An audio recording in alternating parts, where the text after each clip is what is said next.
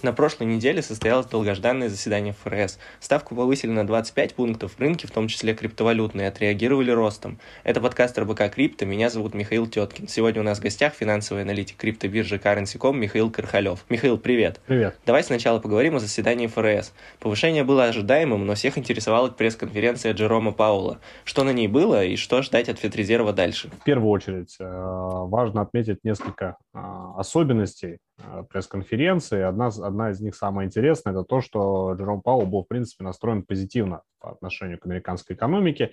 То есть, несмотря на повышение ставки, э, он э, дал понять, что ну, какого-то обвала фондовых рынков или еще чего-то ждать не стоит. Почему? Потому что, во-первых, американская экономика устойчивая, сильная, да, и даже несмотря на какие-то геополитические события, да, то есть несмотря на пересмотр э, ВВП в 2022 году там с 4,2, по-моему, процента до 2,8 процента, то есть экономика американская все равно остается сильной. Э, рынок труда укрепляется, то есть все, в принципе, хорошо, все круто, да, и текущие какие-то проблемы, они э, в течение там, ну, полугода, да, там, может быть, в течение 2022 года, они все, э, скажем так, устаканятся. Вообще изначально рынки закладывали э, в 2022 году 7 повышений ставок, да, то есть вот э, ожидали, что ФРС, смотря на высокую инфляцию, неконтролируемую инфляцию, будет э, действовать достаточно агрессивно, более быстрыми темпами, и как раз-таки закладывали 7 повышений ставок. Такой вот негативный сценарий для рынков рисковых активов, он,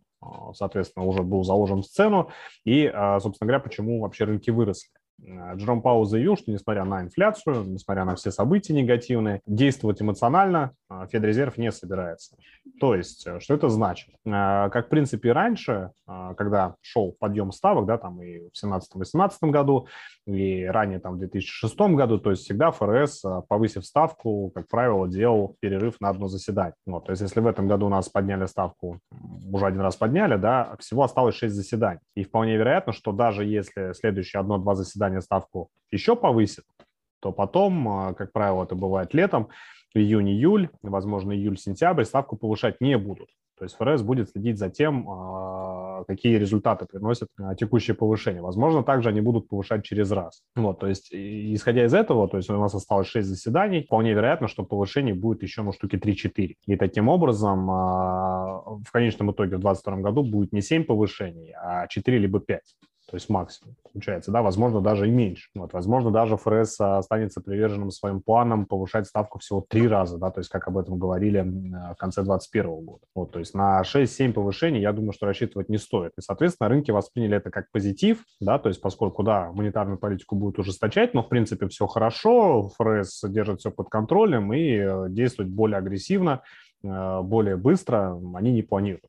То есть это, соответственно, позитив для фондовых рынков, это позитив для крипторынка, потому что все, все последние там а, пару месяцев а, снижение происходило в основном за счет а, того, что росла инфляция, за счет того, что есть риски очень быстрого и агрессивного ужесточения монетарной политики роста ставок. Вот, собственно говоря, вот все то, что сказал ну, в общих чертах Джером Пауэлл на пресс-конференции. То есть те риски агрессивного ужесточения монетарной политики, они просто на текущий момент с рынка пропали. И поэтому фондовый рынок США и поэтому крипторынок э, начали, отреагировали ростом и постепенно начинают расти. Получается, сейчас э, риски коррекции на крипторынке, они снизились? Да, существенно причем. Ну, то есть можно ждать того, что условно там биткоин вряд ли будет дешевле 30 тысяч или не знаю, там 35 тысяч. Ну, такая вероятность всегда есть в любом случае, тем более, что рынок все равно находится пока под давлением, так или иначе, хоть это давление и снижается, и э, рынок по-прежнему находится в нисходящей динамике, но э, шансов на то, что сейчас начнется восстановление, стало гораздо больше. То есть инвесторы э, стали готовы, э, ну, потихонечку, да, у них опять возвращается позитив, и они э, все чаще начинают инвестировать в какие-то рисковые активы, то есть это также отражается и на крипторынке. Ну, опять-таки, крипторынок у нас имел а, в последнее время достаточно высокую корреляцию с фондовым рынком США, то есть это индекс S&P 500, индекс NASDAQ, и поскольку сейчас фондовые рынки США восстанавливаются, то есть э, планируют э, опять идти обновлять исторические максимумы, и если биткоин продолжит также повторять динамику фондовых рынков, то, соответственно, есть вероятность того, что крипторынок тоже вырастет. Ну, главное, чтобы эта корреляция в текущих условиях никуда не пропала. Так, э, если мы разобрались с заседанием ФРС, но есть же и другие факторы, которые могут оказывать влияние на крипту сейчас или вот в ближайшем будущем, или вот эта вот э, история с ФРС, она какая-то супер доминирующая, и все остальное вообще не важно. Были у нас вот в последнее время как раз-таки геополитические события, которые тоже оказывали давление, да. Опять-таки у нас пандемия ушла пока там на третий, на четвертый план, но все резко может поменяться. ФРС тоже у нас уходил на второй план, но после все-таки заседания, да, то есть когда инвесторы поняли, что, в принципе, ситуация в экономике, по крайней мере, американская, относительно стабильная, да, у них появился какой-то позитив. Ну вот, соответственно, заявления и действия ФРС вышли пока на первое место. Все, все остальное, как сказал опять-таки глава ФРС Джером Пауэлл, оно пока вторично. Вот, поэтому если вдруг будут какие-то а, ну, обострения, да, то есть там в плане даже пандемии или еще каких-то событий, то э, есть вероятность того, что и фондовые рынки могут опять уйти на небольшую коррекцию, и крипторынок тоже. То есть всегда есть какие-то возможные «но», о которых нам еще неизвестно, которые могут негативно повлиять но в целом, да, сейчас рынки настроены скорее больше на восстановление роста. Так, а если мы говорим про то, что криптовалюта, там, э, опять же, риски какие-то пандемии или еще какие-то геополитические риски, которые сейчас имеются, то есть крипта может себя, в принципе, начать проявлять как защитный актив. Вот потому что сейчас э, есть разные там ситуации, когда какие-то централизованные биржи, допустим, э, или какие-то там банки попадают под санкции, наиболее отчетливо проявляется преимущество крипты. И может ли это оказать какое-то положительное тоже влияние, может быть, как-то э, ну, негативно повлиять на корреляцию с фондовым рынком, я не знаю, сделать больше крипту золотом? Ну, здесь э, многое зависит вообще от того, как э, воспринимается э, криптовалюта в качестве как защитного актива, да, а, потому что ну, у нас традиционно есть защитный актив, э, там от инфляции, от каких-то неопределенностей на рынках и в политике, и в экономике, это золото. Да, ну, также туда еще относят, там, бывает швейцарский франк, японскую иену валюту, да, то есть так называемая э, защитная валюта, да, активы убежища. Вот, то есть они ну, их инвесторы чаще всего рассматривают как раз-таки в период вот таких ситуаций, которые сейчас на рынке. Соответственно, поэтому золото э, второй раз попыталось да, обновить исторический максимум, но пока безуспешно. Вот. Но, тем не менее, там 2000 долларов все равно как бы достаточно высокая цена. А биткоин же рассматривают э, как защитный актив от э, скажем, ну, некого такого от провала традиционной финансовой системы, да, давайте назовем это так. То есть, если происходят какие-то вещи, которые не удовлетворяют людей, да, то есть они вот видят, что там доллар а, сейчас а, съедает высокая инфляция, то есть есть какие-то проблемы вообще в мире в политике, и золото себя ведет, да, то, то есть то вверх, то вниз скачет, и просто-напросто нет каких-то других вариантов, да, то есть биткоин в этом смысле и другие криптовалюты выступают некой альтернативой, да, то есть, например, я не знаю, там, на мой взгляд, сейчас безопаснее инвестировать а, в стейкинг эфириума, да, то есть получать какой-то пассивный доход, и потенциально еще можно заработать на его рост, на росте его стоимости стоимости. То есть это и выгоднее, и безопаснее, поскольку это децентрализовано, никуда ваши эфириумы не денутся, да, то есть, ну, вот э, как-то вот происходит вот смещение как раз-таки вот этого акцента от того, что есть вот безрисковые активы, да, там условно облигации, там депозиты банковские, но они, к ним доверие пропадает.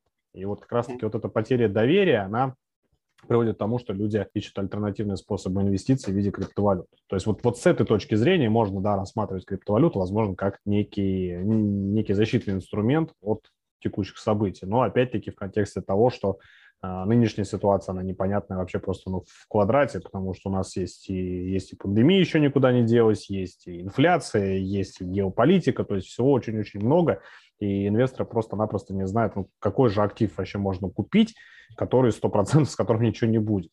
Угу. Вот, то есть и кто-то находит э, свое, скажем так, спасение в биткоине, в криптовалютах. А вот ты сказал, что эфир э, получается выгоднее и безопаснее относительно банковских вкладов и облигаций или относительно как, каких активов? Ну, вообще относительно многих активов сейчас, да, даже относительно многих акций, ну и в том числе, ну, на мой взгляд, даже американских облигаций и э, каких-либо других инструментов, то есть ну, банковских депозитов. То есть потому что что сейчас, как дальше будет ситуация развиваться, никому неизвестно. Да, произойти потенциально может все что угодно, но, по крайней мере, да, даже если произойдет какой-то прям коллапс мировой экономики, все рухнет, да, даже если там и сами криптовалюты там на какое-то время обесценятся, по крайней мере, они у вас останутся. Да, вам не придется куда-то там бегать, э, какие-то учреждения и просить, чтобы вам вернули там деньги или еще что-то. То есть рано или поздно, когда все это наладится, эфириум, может быть, опять снова вырастет в цене, или там другие криптовалюты вырастут в цене, и вы сможете их забрать. То есть эти активы остаются у вас вас, ни у кого-то, ну, ни у какого-то учреждения, да, то есть вы не сможете их потерять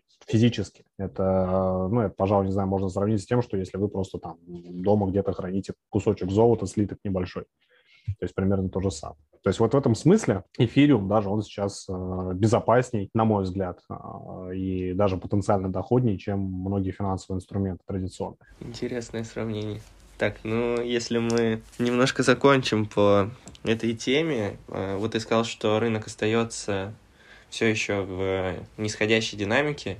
Если мы по цене биткоина поговорим, вот сейчас он стоит, сейчас скажу, 41 тысячу долларов. Вот сколько должен стоить биткоин, чтобы можно было говорить о том, что коррекция там завершена, или рынок вернулся к росту, или что какие-то определенности, короче говоря, появились? Вот как раз э, перелом тренда с восходящего на нисходящий произошел где-то в районе э, диапазона от 52 до 54 тысяч долларов. То есть оттуда состоялся такой достаточно импульсивный обвал. Э, то есть там сосредоточена какая-то зона ликвидности, да, которая ну, на фоне которой произошли распродажи, медведи у нас победили, и, собственно говоря, сейчас эта зона является, пожалуй, ключевым сопротивлением, то есть как только мы ее преодолеем, э, уровень 52-54 тысячи приблизительно, ну, это опять-таки условный диапазон примерно, да, э, только когда мы эту зону преодолеем, тогда можно будет говорить о переломе тренда и продолжении восходящей динамики. Ну, сейчас есть перспектива того, чтобы это было уже довольно скоро, как я понимаю, или как? Ну, для начала, да, надо сначала выбраться сейчас из боковика, в котором биткоин находится. Там еще плюс ко всему, ну, для тех, кто любит теханализ, да, образовался так называемый треугольник, когда ценовые максимумы снижаются, когда ценовые минимумы растут, и вроде как бы происходит накопление позиций, но непонятно, что же в итоге будет, да, то есть какую сторону выстрелит эта пружина. И для начала, прежде чем пойти на 52 тысячи, нам нужно вырваться из боковика, то есть выше 45